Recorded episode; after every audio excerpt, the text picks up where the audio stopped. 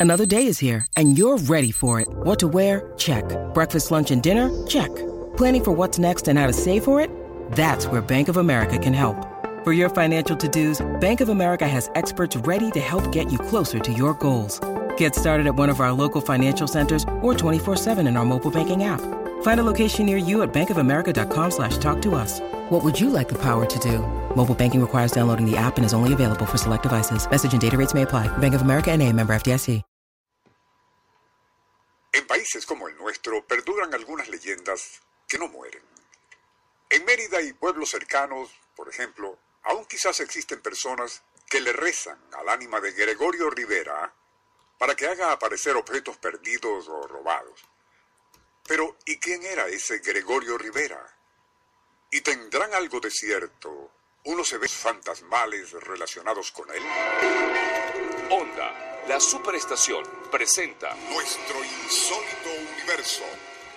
Cinco minutos recorriendo nuestro mundo sorprendente. una producción nacional independiente de Rafael Silva, certificado número 3664. Hace ya casi 200 años, no solo en Mérida, sino casi toda la región andina, Gregorio Rivera era conocido como un hombre recio y embraguetado.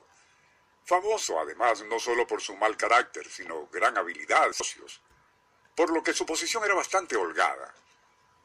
Pero, y además de lo anterior, era extremadamente celoso de su esposa Josefa, mujer honesta y fiel a toda prueba. Además, era tal aquella patológica obsesión que incluso la celaba de sus propios familiares. Algo que llegaría a tal punto que la angustiada dama no pudo soportar más y con la anuencia de sus padres tomó la decisión de refugiarse en el convento de las Clarisas, también en la ciudad de los caballeros. Cuando Rivera supo de la huida de su esposa, fue tal su furia demencial que armándose de una escopeta morocha, corrió hasta el convento decidido a sacarla de allí a como diera lugar. Pero las monjas, temiendo por la vida de Josefa, si se la entregaban, apelaron al obispo de la ciudad para que las apoyara en su negativa a entregarla. Fue aquello lo que desencadenaría una tragedia que incluso culminó con ribetes sobrenaturales.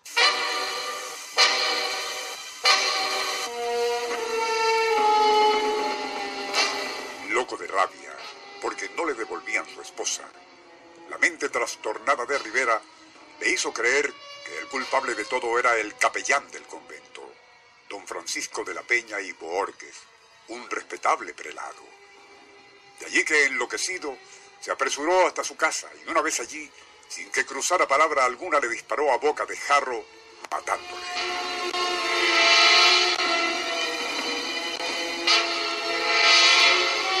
Dándose cuenta de la barbaridad que había cometido, el asesino huyó a caballo hacia el monte, cabalgando toda la noche por entre hondonadas, serranías y veredas montañosas, hasta que, más o menos a las 3 de la madrugada, le sucedió algo escalofriante.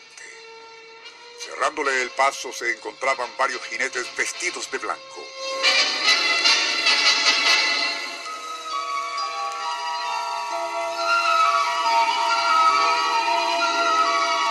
Dos de ellos, con voces cavernosas, le preguntaron hacia dónde se dirigía.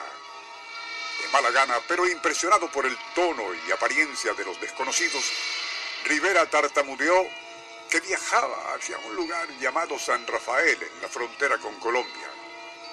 Pero los jinetes de blanco, colocándose a su alrededor, le ordenaron que más bien le siguiera a ellos. Sería así como ya casi al amanecer, tras una larga y extenuante cabalgata en medio de aquellos jinetes el asesino se dio cuenta horrorizado de algo increíble. Y era que tras esa jornada sepulcral, y sin saber cómo o por qué, se encontraba de nuevo en Mérida.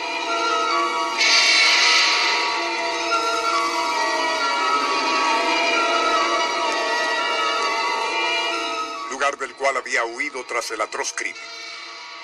Sería tal la impresión, que imaginaba era obra de esas ánimas del purgatorio, que se entregó a los alguaciles de la ciudad. Sumariamente juzgado, sería fusilado en la Plaza Mayor de Mérida. Y según cuenta la leyenda, antes de morir se arrepentiría públicamente no solo de haber asesinado a un religioso, sino de acusar de adúltera a su fiel esposa, doña Josefa.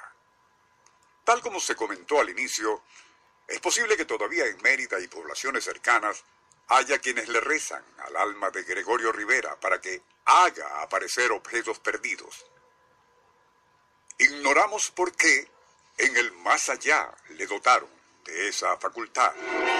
Onda, la superestación, presentó nuestro insólito universo. Email Unión Radio